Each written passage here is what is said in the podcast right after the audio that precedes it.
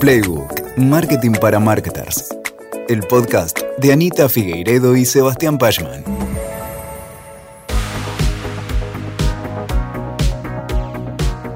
Después de meses y meses de ahorro, Facundo y Mariana López juntaron el dinero suficiente y ahora ya pueden programar el viaje de sus sueños.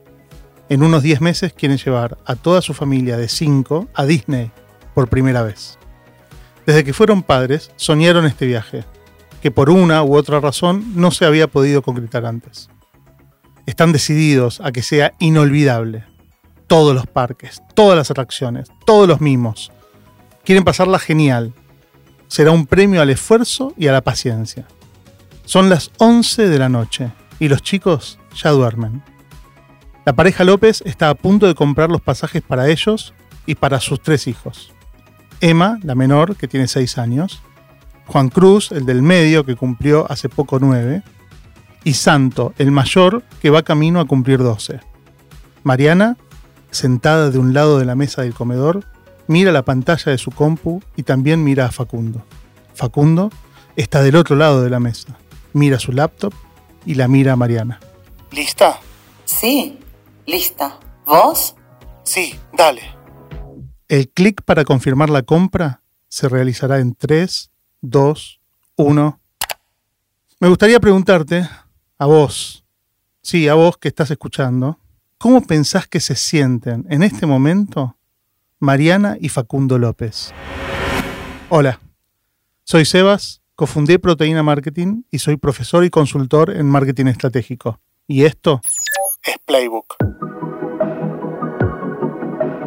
Si se te ocurrió pensar que Mariana y Facundo al momento del clic se sienten felices y emocionados, chochos, maravillados, alegres, entusiasmados, déjame decirte que increíblemente, y a pesar que la lógica indique que eso debieran sentir en ese momento, no son esos los sentimientos. No, ni un poco.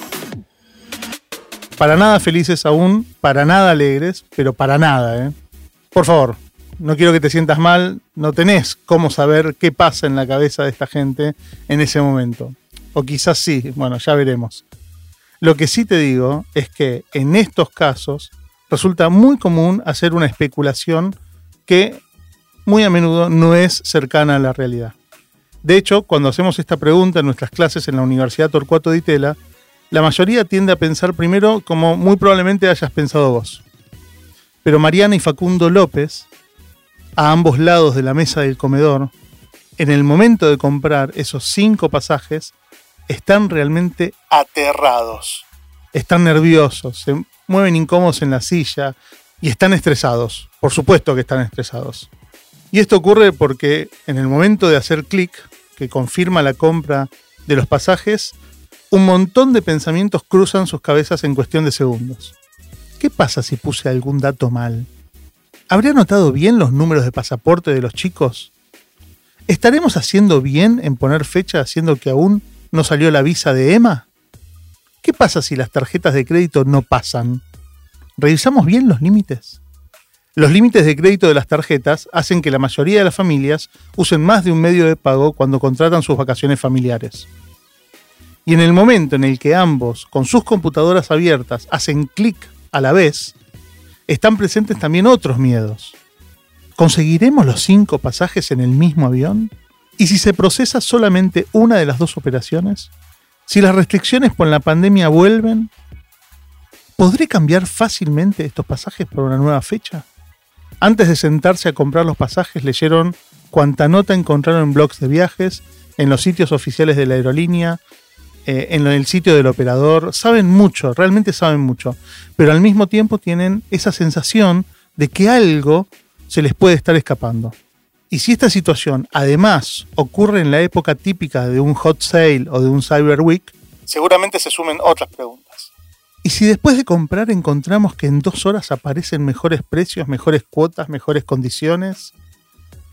Y así podríamos seguir y seguir agregando motivos de preocupación, pero creo que el punto está probado. Ya nos hacemos una idea de cómo realmente se sienten los López, ¿no? Por eso, cuando me encuentro con un portal de venta online de pasajes que no está diseñado para aliviar muchos de los dolores de personas como los López, me pregunto cuánto más valor, con relativamente poco esfuerzo y presupuesto, podría entregar a sus clientes una marca que piense en diseñar una plataforma y un servicio que ofrezca las confirmaciones y las garantías que una Mariana o un Facundo necesitan al momento de emitir esos pasajes. ¿Cuánto mejor se sentirían esos clientes? ¿Con cuánta más seguridad harían la operación? ¿Cuánto más poder y cuánta más felicidad sentirían en ese momento? Ese nivel de entendimiento de tus clientes es el necesario para que justamente se pueda diseñar una propuesta de valor, una experiencia que sea más total, más empática y más relevante para tu audiencia. Todos los días nacen, en todo el mundo, miles de nuevos productos y servicios que son diseñados por distintas compañías y tienen el objetivo de mejorar las vidas de sus audiencias. El mero hecho de querer lanzar un nuevo producto o servicio tiene que ver con que hay un emprendedor, una emprendedora, una marca, una compañía que quiere satisfacer una necesidad hay en eso una búsqueda de relevancia, el deseo de que esto que estoy desarrollando sea importante para un otro o para una otra. Aún así, es sorprendente saber que el 72% de estos nuevos productos fallan y desilusionan. Entregan menos valor que lo esperado. Esto quiere decir que 7 de cada 10 productos nuevos no serán del todo interesantes para las y los clientes a los que fueron destinados es bastante triste. Especialmente porque no es necesario que sea así. Hay múltiples maneras de asegurarnos que nuestro producto o servicio funciona y es valorado por ese cliente o esa clienta a donde apuntamos antes de invertir un montón de recursos o tiempo en desarrollar un producto. Para esto es importante que nos enfoquemos en el diseño de la propuesta de valor. Diseñar un producto o un servicio con foco en la propuesta de valor nos sirve especialmente para asegurarnos de que realmente creamos ese valor en función de lo que es valioso para nuestros clientes y clientas. Y nos aseguramos realmente que nuestro diseño está enfocado en las cosas que satisfacen sus necesidades. Así que... Si sentís algo de incomodidad respecto de los procesos de desarrollo de la oferta que hoy tu marca o compañía utiliza, si sentís algo de agobio al no encontrar la manera de enfocar la cultura de la organización para que sea centrada en las personas a las que sirven. O si sentís frustración por un sinnúmero de situaciones improductivas en donde el debate interno es acerca de lo que quiere él o la CEO de la organización o de lo que opina sobre el producto nuevo la persona que más peso político tenga dentro de la compañía. Entonces, yo creo que este episodio es para vos. Porque existe una herramienta muy especial que nos ayuda a cambiar la perspectiva, a visualizar, a diseñar y a testear cómo creamos valor para nuestros clientes. Esa herramienta se llama Value Proposition Canvas. Me vas a decir, pero Sebas, en el capítulo 2 de este podcast, ese que se llama El sushi, Rappi y la propuesta de valor, Anita ya habló acerca del Value Proposition Canvas. Sí, es cierto, ya hablamos, es verdad. De hecho, en ese capítulo hicimos una introducción al tema de la propuesta de valor definiendo el concepto y sobrevolando el canvas que fue creado por Alexander Osterwalder y su consultora Strategizer. Este canvas es conocido en todo el mundo y es tan importante para nuestra disciplina que creemos que vale la pena seguir hablando de esto un poco más. Así que, por eso, hoy vamos a profundizar más en el uso de esta herramienta, en su aplicación, y realmente espero que eh, te sirva y que te parezca tan valiosa como me parece a mí. Hoy vamos a pensar sobre los siguientes temas el diseño de propuestas de valor relevantes, el uso del proceso planteado por el libro Value Proposition Design como herramienta para crear productos y servicios, y algunos consejos o tips para crear o mejorar tu propuesta de valor. Empecemos por el principio. Primero, ¿para qué sirve pensar la propuesta de valor de tu marca utilizando la metodología planteada por el libro de Value Proposition Design? Sirve para entender los patrones que están involucrados en la creación del valor. También es muy útil para consolidar la experiencia y el conocimiento del cliente que están acumulados adentro de la organización. Es sumamente útil también para no perder más tiempo del necesario trabajando en ideas que no funcionan. Y principalmente esta metodología es necesaria para asegurarnos de que creamos los productos y servicios que la audiencia realmente quiere. Voy a aclarar algo con respecto a esta metodología. Eh, esta manera de ver nuestra oferta sirve tanto para revisar ideas sobre productos y servicios nuevos, como también para evaluar y evolucionar aquellos que ya existen, no es solamente para creación de productos. Entonces, bien, según Alex Osterwalder, el Value Proposition Canvas tiene dos lados. El primer lado Tiene que ver con el Customer Profile. el Customer Profile, a partir del cual se clarifica el entendimiento del cliente mapeando sus trabajos, sus dolores, las ganancias que espera, los eh, llamados Jobs, Gains and Pains de un o una clienta. El segundo lado, por otra parte, es el Value Map. Es el que sirve para describir cómo se le ofrece ese valor a los clientes. Esto se hace básicamente identificando la manera de resolver los dolores que tenga con lo que se conoce como pain relievers, ¿no? Aliviadores de dolor. También encontrando la manera de aumentar eh, las expectativas de ganar que tiene ese cliente, esa clienta, con gain creators, ¿no? creadores de valor, creadores de ganancias. Y en tercer lugar está entendiendo qué aspectos del producto o del servicio le dan solución a los trabajos que las personas tienen. Estos trabajos, eh, digamos, que eh, Alex Osterwalder llama como jobs, ¿no? Estas tareas, esos esfuerzos. Es decir, cuando se hace match entre lo que él o la cliente necesita y aquello que estoy ofreciéndole, ahí hay un fit. Luego de armar este canvas, podemos resumir nuestra propuesta de valor con oraciones de un estilo similar al siguiente. El producto o servicio X ayuda a nuestro cliente tal que quiere resolver el trabajo cual, ayudándolo a reducir o eliminar el dolor tal y posibilitando una ganancia X. Entonces, nosotros explicamos ¿no? que, nuestro producto, nuestro servicio, eh, está colaborando con nuestro cliente, con, la persona, con la audiencia con la que nos queremos relacionar y a la que le queremos resolver un problema, eh, también diciendo, bueno, qué trabajo en particular les vamos a ayudar a resolver, qué pain, qué dolor estamos reduciendo o eliminando directamente, y cómo estamos posibilitando que esta persona sienta que adquiere más, más de algo. ¿eh? No sé, eh, puede ser un ahorro, puede ser di- diferentes cosas que sean valiosas para, para este cliente. Ahora después vamos a profundizarlo. Pero primero empecemos a pensar en el Customer Profile. Hablemos un poco más sobre los trabajos del cliente. La premisa es simple. Quien sea cliente de la marca no quiere comprar el producto por el producto en sí, sino que lo elige para ayudarlo a resolver un trabajo o más. Como dijo el legendario profesor de marketing de Harvard, Theodore Levitt, La gente no quiere comprar un taladro de un cuarto de pulgada, sino que quiere un agujero de un cuarto de pulgada para luego colgar un cuadro. Entonces, un producto puede resolver uno o más trabajos. Y por supuesto que no hay una única manera de resolver los trabajos que mi cliente tiene, sino que puede haber múltiples formas de hacerlo. Por ejemplo, frente al trabajo de que una persona tome una determinada medicina, las maneras podrían ser múltiples. Una solución podrían ser las píldoras, otra solución las inyecciones, una tercera manera los parches medicinales. Por eso, frecuentemente nos encontramos con distintos tipos de productos y servicios orientados a resolver la misma necesidad. Según Osterwalder, hay tres tipos de trabajos ¿sí? a los cuales se enfrentan las personas. Están los trabajos funcionales, los trabajos sociales y los trabajos personales o emocionales. Veamos cada uno. Los trabajos funcionales Son aquellos en los que los clientes intentan realizar o terminar una tarea específica o solucionar un problema específico. Por ejemplo, trabajos funcionales pueden ser cortar el pasto, intentar comer sano, si estoy en rol profesional, redactar un informe, traducir un documento o ayudar de manera más efectiva a mis clientes. Eh, esos son tareas y jobs, ¿sí? esfuerzos bien funcionales, Luego están los trabajos sociales. Que son aquellos en los que los clientes quieren quedar bien y ganar poder o estatus, los que tienen que ver con sus relaciones y con su lugar adentro de un grupo.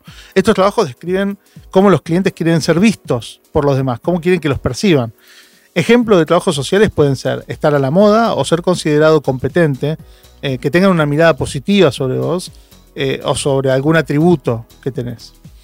Eh, esos son trabajos sociales que tienen que, bueno, básicamente tienen que ver con el círculo en el que cada uno se mueve. Algunos círculos serán profesionales, otros círculos serán familiares o de amigos, pero eh, eh, digamos, estos círculos están impactando sobre la persona y evidentemente algunos trabajos los hacemos para los demás. Y finalmente están los trabajos personales o emocionales. Son esos que ocurren adentro del individuo. Son aquellos en los que los clientes buscan alcanzar un estado emocional específico, como por ejemplo sentirse en paz, sentir tranquilo, encontrar seguridad, sentirse seguro de las decisiones que uno toma. Eh, esos son trabajos emocionales. Hay en realidad también un cuarto tipo de trabajos que son un poco especiales, a los que llamamos trabajos de apoyo. Estos trabajos surgen con tres roles diferentes que ocupa quien decide la compra. Por un lado está el comprador de valor, el co-creador de valor y el transferidor de valor. Entonces, los trabajos de apoyo, ¿sí? que se dividen en, estas categorías, eh, se enfocan en lo siguiente. Por ejemplo, los trabajos del comprador de valor son trabajos relacionados con la compra o adquisición de un determinado producto o servicio, como por ejemplo hacer un trabajo de comparación entre ofertas o, de cómo decidir qué productos adquirir, o cómo esperar en una fila para pagar, o cómo completar la compra, o cómo eh, optar por una determinada forma de envío de un producto o servicio. Son trabajos que eh, tienen que ver con, con, el valor que uno está esperando obtener. Los trabajos de co-creador de valor. Por otro lado, son trabajos que están relacionados más con la co-creación y la manera en la que él o la clienta interactúa con la marca. Por ejemplo, publicar opiniones y comentarios sobre los productos o la forma en la que participa o no en el diseño de un producto o servicio, brindando su opinión, estos son trabajos de co-crear. ¿sí? A veces lo hacen en forma auto eh, otras veces eh, los clientes pueden hacerlo porque la marca los invita a participar de esta co-creación. Y luego están los trabajos del transferidor de valor. Están más relacionados con el ciclo de vida de una propuesta de valor con el cierre de esa propuesta de valor. Por ejemplo, cómo cancelar una suscripción o cómo dar de baja un servicio, cómo deshacerse de un producto, cómo transferir ese producto a terceros o cómo revenderlo. Eh, esto es cómo transfiero este valor que ya no quiero, que ya no me sirve, que, ya no, tiene, en realidad ya no tiene valor para mí, cómo se lo, eh, se lo devuelvo a la marca o cómo se lo entrego a alguien que lo pueda llegar a, a valorar. Estos trabajos se hacen siempre teniendo en cuenta el contexto. ¿sí? Alex Osterwalder nos dice que no nos olvidemos de evaluar ¿sí? Eh, que estos trabajos de las y los clientes están fuertemente vinculados con el contexto en el que se realizan, ya que el ambiente o el contexto puede imponer determinadas restricciones o limitaciones.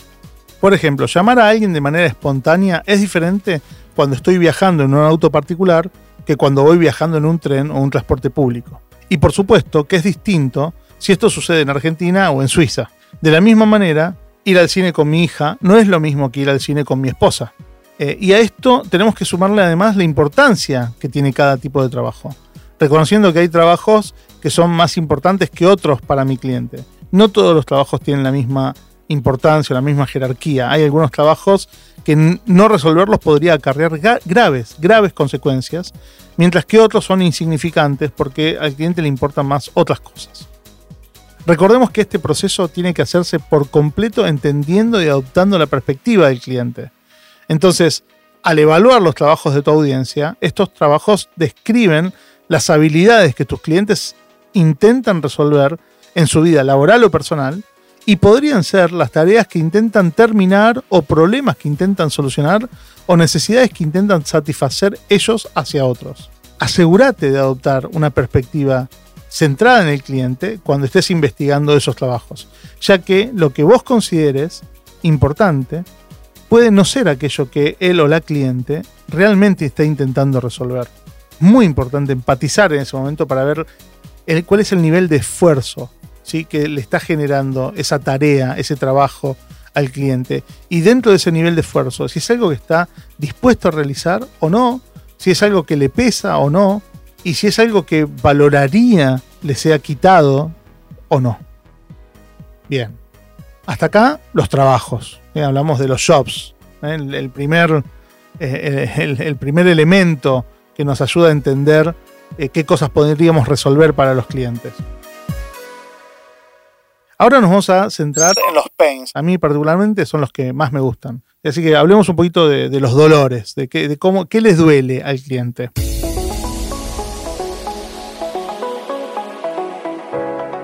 Estos pains o dolores o frustraciones ¿sí? describen lo que realmente les molesta a los clientes, antes, durante y después de intentar resolver un trabajo.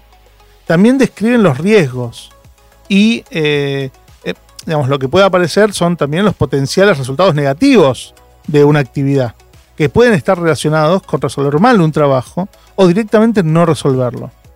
También dentro de los pains encontramos los miedos, esas cosas que le ponen trabas a los clientes cuando están pensando. Básicamente hay tres grandes tipos de, de dolores que se pueden identificar. Primero están las características, problemas y resultados no deseados. Estos pains son funcionales. Pueden ocurrir cuando una solución no funciona, o no funciona bien, o tiene defectos secundarios negativos o sociales. Por ejemplo, quedo mal haciendo esto, eh, o que, que te generen fastidio. Por ejemplo, tengo que volver al local a cambiarlo. Eso, ya de por sí, para el cliente, es, un, no solamente es un trabajo, es un esfuerzo, sino que pasa a la categoría de dolor, porque es algo que realmente quisiera evitar a toda costa. Estos dolores también pueden conllevar algunas otras sensaciones no deseadas, como por ejemplo el aburrimiento. Me aburro haciendo esto. Me, me, parece cansador, innecesario, largo, tedioso.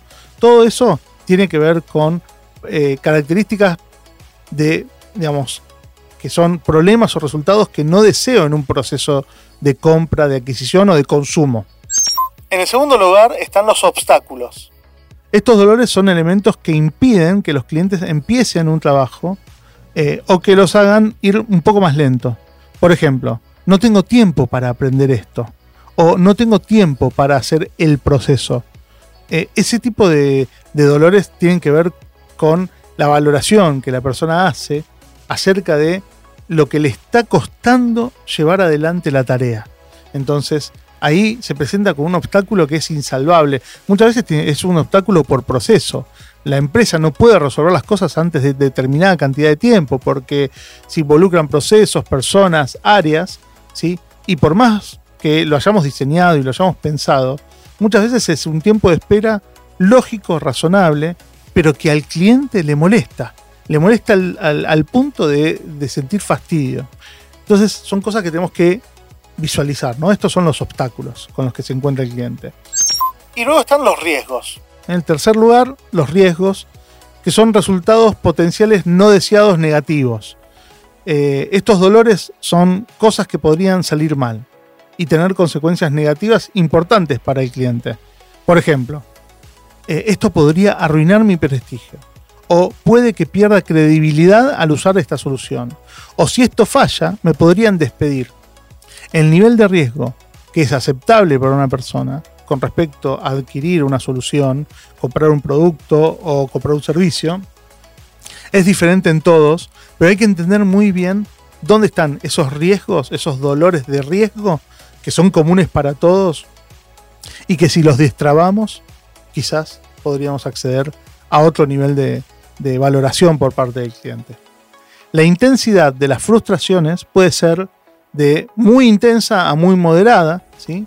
De la misma manera que dijimos que los trabajos podían ser más o menos importantes. Entonces, eh, todo lo que tenga que ver con frustración, todo lo que tenga que ver con dolores eh, fuertes para el cliente, podemos valorarlos en función de cuál es su nivel de intensidad, ¿sí? Muy intenso, poco intenso, o moderado, o aceptable incluso. Bien, entonces tenemos los jobs, los pains y ahora vienen los gains. Eh, hablemos de las ganancias. Las ganancias describen los resultados y los beneficios que quieren tus clientes. Algunos son necesarios, esperados y deseados, y otros son sorpresa. El cliente no los espera. Entonces, acá tenemos cuatro tipos de ganancias. Por un lado están las ganancias necesarias. Por otro lado están las ganancias esperadas. Luego están las ganancias deseadas. Y finalmente están las ganancias inesperadas. Recorrámoslas. Las ganancias necesarias son aquellas sin las cuales una solución no funcionaría. contienen las expectativas más básicas que tenemos de un determinado producto o servicio. Por ejemplo, que un teléfono celular pueda hacer una llamada. En el lugar de las ganancias esperadas, son ganancias relativamente básicas que esperamos de una solución, incluso cuando podría funcionar sin ellas. Pero, como ya en el mercado, algún producto, algún servicio ofrece eso como un, como un producto base, es posible que se empiece a esperar que otro tipo de productos lo contengan. Entonces, hay ganancias que uno espera digamos, que, vengan con, con, el producto o con el servicio. Luego están las ganancias deseadas, ¿sí? que son las ganancias que van un poco más allá de lo que esperamos de una solución, pero que nos encantaría tener si pudiésemos. Eh, algunos marketers lo, llaman nice to have, o sea, son aquellas cosas que nos encantaría que esté incluido en un producto o en un servicio y lo pensamos como consumidores. Es algo que el, la cliente, el cliente lo piensa, dice, qué pena que no tiene esto, qué pena, ojalá lo tuviese. Esas cosas son las que desean y les encantaría que estén eh, incorporadas. Y finalmente tenemos el cuarto tipo de ganancias, que son las ganancias inesperadas. Las ganancias inesperadas son aquellas que van más allá de las expectativas del cliente eh, y de los deseos que pueda tener y de lo que le encantaría que ocurra. Es más, ni siquiera, ni siquiera un cliente puede llegar a mencionarlas si se las preguntaras. Posiblemente ni las sepa, no, no esté al tanto, no, no pueda visualizarlas. Eh, son las cosas que ni siquiera pueden imaginar que podrían ser resueltas, ¿sí? y cuando de repente aparece una empresa que las resuelve, es como un descubrimiento. Una ganancia puede resultar esencial o no para tu cliente y seguramente algunas serán más importantes que otras. Eh, es importante tener en claro esto. ¿sí? Que, ¿Cuál es la ganancia que más pesa o a cuál se le va a otorgar más valor?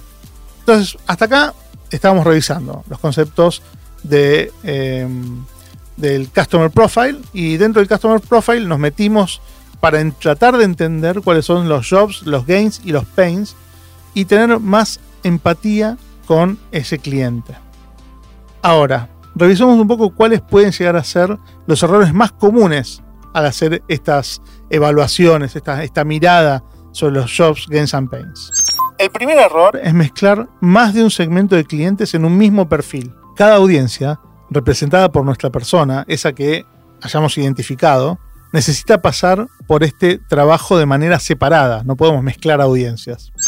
El segundo error eh, que ocurre cuando, cuando se hacen este tipo de dinámicas es solo pensar en los trabajos funcionales y olvidar los sociales y los emocionales. Por eso es muy importante que cuando estemos trabajando y tratando de empatizar con, el cliente, nos preguntemos, bueno, para, para, los funcionales los listamos. Ahora, ¿qué le pasa a nivel social? ¿Hay algo que le esté pegando?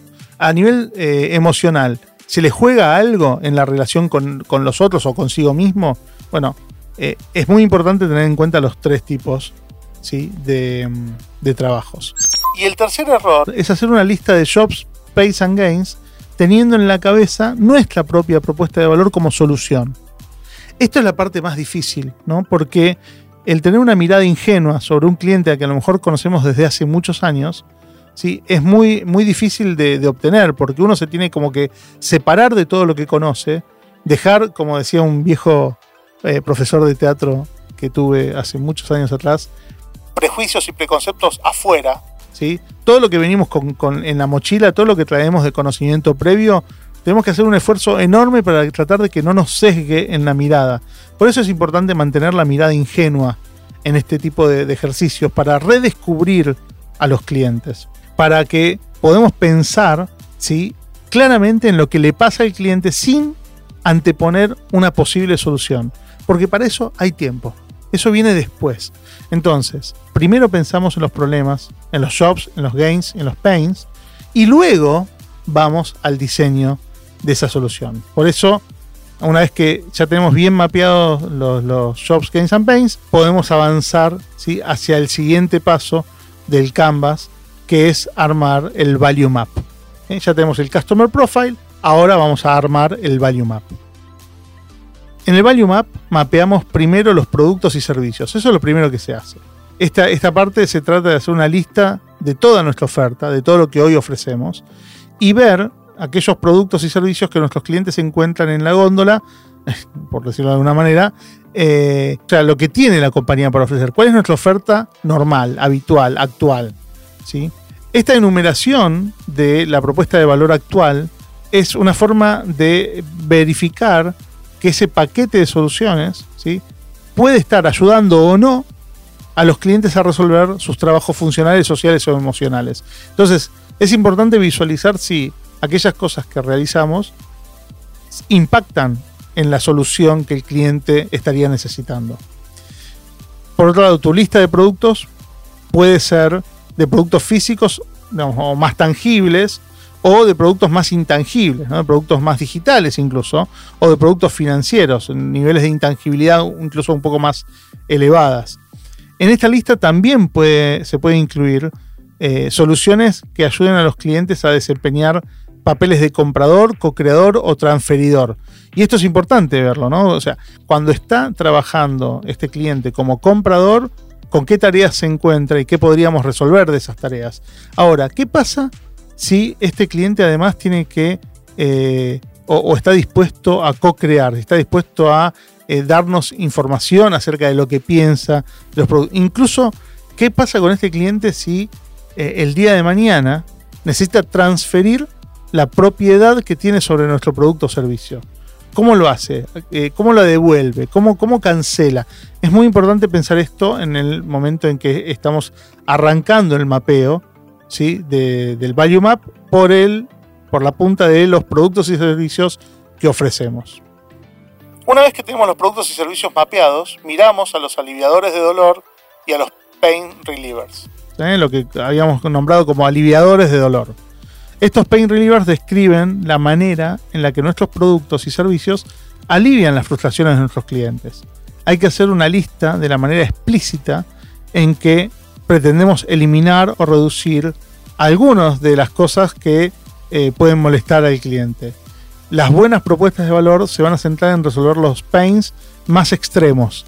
No hace falta que tengamos aliviador de dolor para todos los dolores de los clientes. Uno se puede concentrar en unas pocas frustraciones, pero aliviarlas excepcionalmente bien.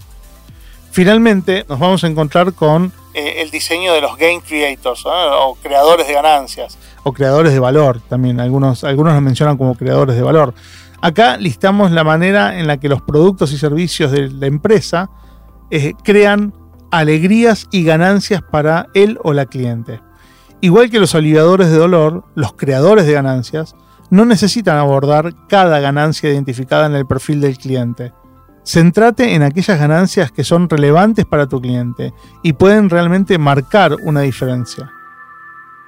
Bien, ya recorrimos todo el canvas, el que está compuesto por el Customer Profile y por el Value Map. Ahora hablemos de las características que tiene una buena propuesta de valor. ¿Cómo se diseña una buena propuesta de valor? Vamos a ver cinco grandes características. La primera es que están enfocadas en dar respuesta a unos pocos dolores, trabajos y ganancias. Pero esa respuesta se hace extremadamente bien. La segunda característica de una buena propuesta de valor es que van más allá de ocuparse de los trabajos funcionales de sus audiencias y también se resuelven trabajos emocionales y sociales. La tercera gran característica es que tienen en cuenta la manera en la que los clientes y las clientas miden el éxito. La cuarta característica es la manera en la que se resuelven estos problemas y que es difícil de ser copiada esa manera. Y la última característica tiene que ver con cuáles de aquellas soluciones que estamos brindando lo hacemos mucho mejor que nuestros competidores o que lo que hoy se encuentra en el mercado. Una vez que tengo una idea tangible de esta propuesta de valor que quiero diseñar, ya tengo los elementos para diseñar esa propuesta de valor, llega el momento de armar los prototipos. El prototipado es una práctica que consiste en desarrollar modelos de estudio de baja escala y en poco tiempo, de forma rápida y liviana, para poder probar la propuesta de valor con tu cliente y descubrir si esa solución se ajusta realmente a lo que él o ella espera. Sin dedicar mucho tiempo al prototipo, el prototipo nos va a dar una herramienta para poder probar y explorar con él o la cliente. El prototipo debe ser A visual y tangible. B. Tiene que generar conversaciones y aprendizaje. C. Tiene que tener versiones. No hay que tener un solo prototipo, sino varios caminos para probar. D. Y siempre hay que empezar con baja fidelidad, para luego iterar y perfeccionar. Es importante mostrar rápido las ideas, buscar pronto la crítica y fracasar antes. También es importante, según lo que dice Alex Osterwalder, Crear modelos Shrek. es decir, prototipos muy extremos o extrafalarios que seguramente no vas a construir, pero que te sirven para fomentar el debate y el aprendizaje. Ok, ya llegamos a cubrir los aspectos, en mi opinión, más importantes sobre el diseño de la propuesta de valor. Estos son los conceptos que me parecen fundamentales cuando nos sentamos a diseñar y a pensar cómo le generamos valor al cliente. Pero no terminamos aún, nos falta un poquito. Porque no puedo ni imaginarme que se termine este episodio sin antes hablar con mi queridísima y gran amiga y gran, gran marketer. Connie de Muru. Connie es VP para la TAM y partner en RAP, una agencia del grupo Omnicom. Desde ahí ayuda a marcas de lo más diversas a fortalecer sus relaciones con sus audiencias. Después de estar a cargo de dirigir la agencia durante muchos años, el año pasado asumió la responsabilidad de conducir la iniciativa que, proyectada hacia América Latina, profundiza sus servicios de consultoría acompañando a las compañías de toda la región en su transformación customer centric. Conozco a Connie desde hace décadas. He tenido la suerte de compartir proyectos súper interesantes en los últimos años con ella y su equipo. Y a ambos nos encanta debatir sobre estos temas. Por eso se me ocurrió sumarla para preguntarle su opinión acerca de la importancia estratégica que tiene para ella definir una propuesta de valor. Y esto es lo que me dijo. Gracias Anita, gracias Sebas por esta invitación. Disfruto mucho de Playbook y por supuesto muchísimo más de ser parte. La propuesta de valor es uno de los temas que más me apasiona y, y, cuando me preguntas esto de cuál es la importancia estratégica de definir una propuesta de valor, para mí definir la propuesta es un acto responsable, comprometido, consciente y hasta maduro de una marca, ¿no? Pensando en su presente, pero también haciéndose parte y cargo de su futuro. ¿No? Porque ese futuro va a existir si existe la conexión que esta marca deseó para tener con sus audiencias, ¿no? si es capaz de lograr intercambios valiosos con esa persona para lo cual creó una solución, una propuesta. Entonces, ¿cómo defino la importancia? Y la verdad es que del 1 al 10 le pondría 20 o 100 o quizás 1000 la definiría como, como de importancia máxima, vital y, hasta me animaría a usar la palabra imprescindible. Sí es cierto que, muchas marcas van avanzando y dando pasos sin una propuesta de valor clara. Me quedo pensando en eso y, y vemos estos caminos, pero vemos que los caminos también suelen ser sinuosos, con tropiezos y muchas ineficiencias ¿no? en su gestión de toda índole. Porque esta falencia eh, esta falta de definición termina impactando en todas las decisiones que esta marca tome. Decisiones de desarrollo de producto, de logística, de comunicación y hasta aspectos que son tan tácticos pero tremendamente vitales para esa marca como la capacitación de sus equipos, por ejemplo. Entonces la claridad en mi propuesta de valor nos va a permitir siempre como marketers de alguna manera iluminar el camino de esas decisiones enriqueciéndolo con el conocimiento y con el feedback permanente de nuestros usuarios o usuarias. Las marcas y todos los equipos que la gestionan, tenemos todo el tiempo enormes desafíos que administrar. Y el desafío principal y, e inicial de la historia, que es atraer y adquirir clientes nuevos, después se sucede con el de seguir leyendo y accionando sobre sus expectativas para retenerlos, y desarrollar la capacidad de sorprenderlos, ¿no? Para alcanzar el desafío más supremo que es el de fidelizarlos, renovar su preferencia y hasta convertirlos en, en genuinos recomendadores de la marca, ejerciendo gratuitamente ese, ese, ese co-trabajo, trabajo de co-creador de mi marca que mencionaba Sebas en, los, en las oportunidades de trabajos que tenemos, ¿no? Para todo esto necesitamos ser muy claros en nuestra propuesta de valor y en cómo la expresamos de forma absolutamente cotidiana. Esa es mi, mi definición, mi reflexión sobre la importancia estratégica. Estamos 100% de acuerdo con Connie, ¿cierto? También le pregunté por qué creía que es importante que una compañía o marca tenga una definición clara de la propuesta de valor antes de salir a comunicar. Y esto es lo que me dijo. ¿Y por qué es importante tener una definición clara de la propuesta de valor de una marca antes de salir a comunicar? La claridad en mi propuesta de valor nos permite, como marketers, iluminar el camino de todas las decisiones que tenemos que tomar, enriqueciéndolo con conocimiento y con el feedback permanente de nuestros usuarios e usuarias. Nos permite discernir, entender, interpelarnos, en empatía con las personas a las que vamos a hablarles y sobre todo y fundamentalmente priorizar. Nos clarifica y define el extracto máximo de valor, ¿no? ese diamante en bruto, nos subraya lo que merece ser dicho en voz alta. ¿Qué es eso tan valioso que debo elegir en esos pocos segundos que tengo disponibles para comunicar? Nos permite tener claro cómo me diferencio en una adversidad em, bastante profunda, ¿no? La adversidad de la hiperinformación, de la hipercomoditización, en un espacio en el que no sobran los segundos ni sobran los momentos para desarrollar mi marca. Y entendiendo también la comunicación como a mí me gusta entenderla mucho más allá de los mensajes dichos, grabados o escritos, ¿no? la comunicación en cada gesto de la marca, en intercambio con la persona. Tener esta propuesta clara nos guía en, todas estas decisiones estructurales de la gestión de la marca, como decíamos antes, tanto sea su sistema de atención, sus procesos y muchas otras decisiones que son cotidianas pero no dejan de ser estratégicas y viven y se producen en el plano de comunicación más holístico de la marca. Y es ahí en donde toma real valor la priorización y la definición clara de qué soy y qué quiero comunicar. Qué buena reflexión. Ya que la tenía cerca, le hice otra pregunta.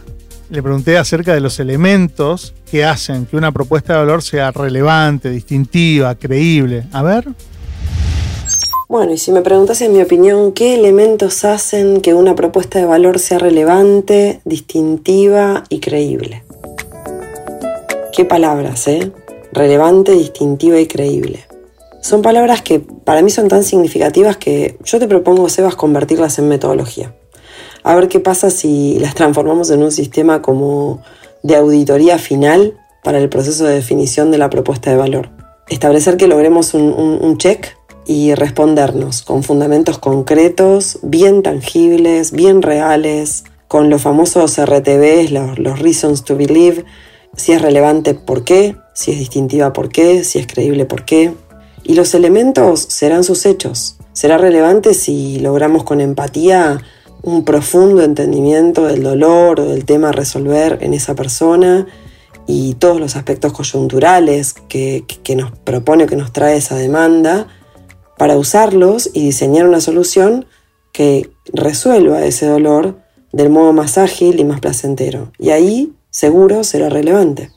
Será distintiva si, encontramos un camino nuevo al diseñar esa solución o combinamos de una forma única, quizás varios caminos que ya existían, alcanzando una solución mejor, ya sea de fondo o de forma.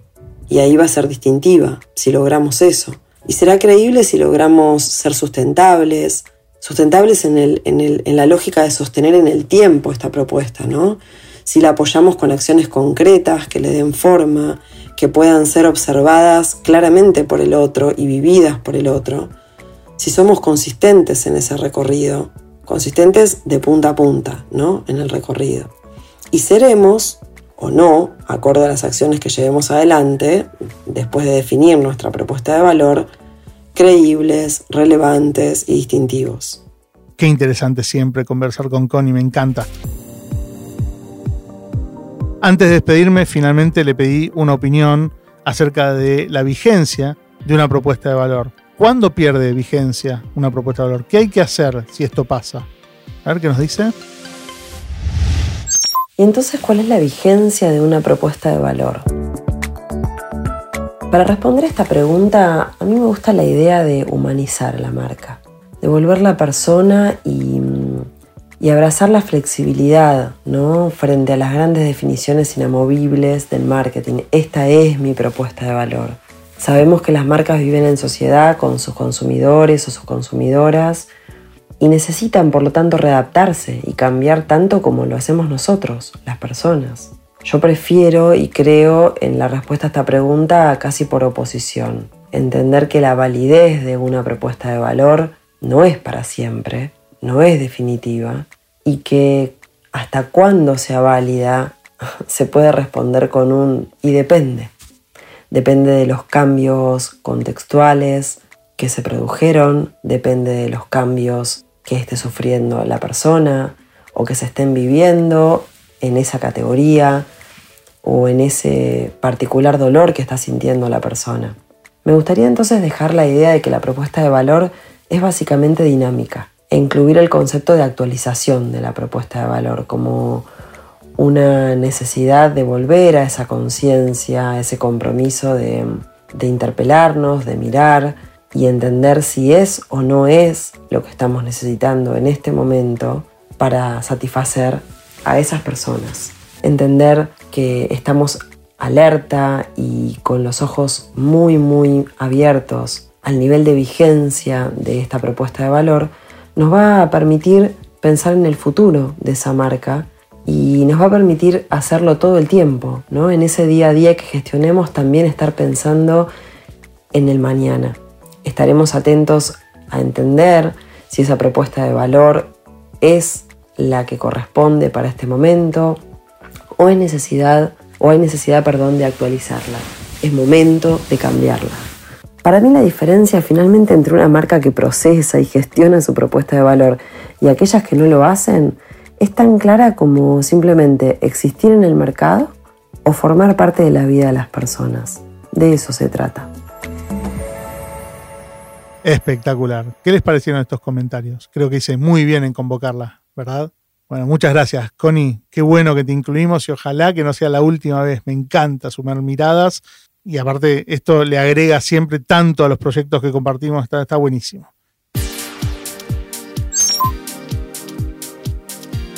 Bueno, con esto terminamos por hoy. Hasta acá llegamos con la cabeza puesta en resolver necesidades con propuestas de valor sólidas y centradas en las personas.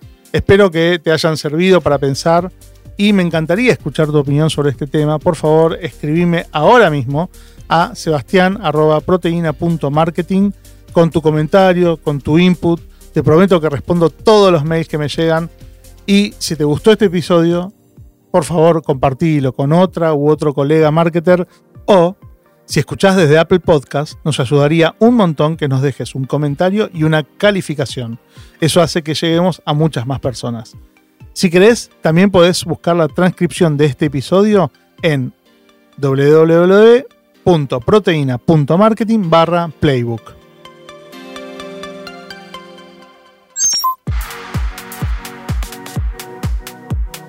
Escuchaste a Sebas Pashman hablando de Value Proposition Design.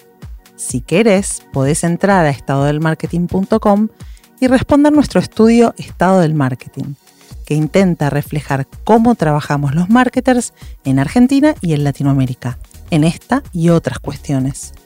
Podés responder el estudio de manera anónima. Te aseguro que con solo contestar las preguntas te va a ayudar a diagnosticar tu marketing.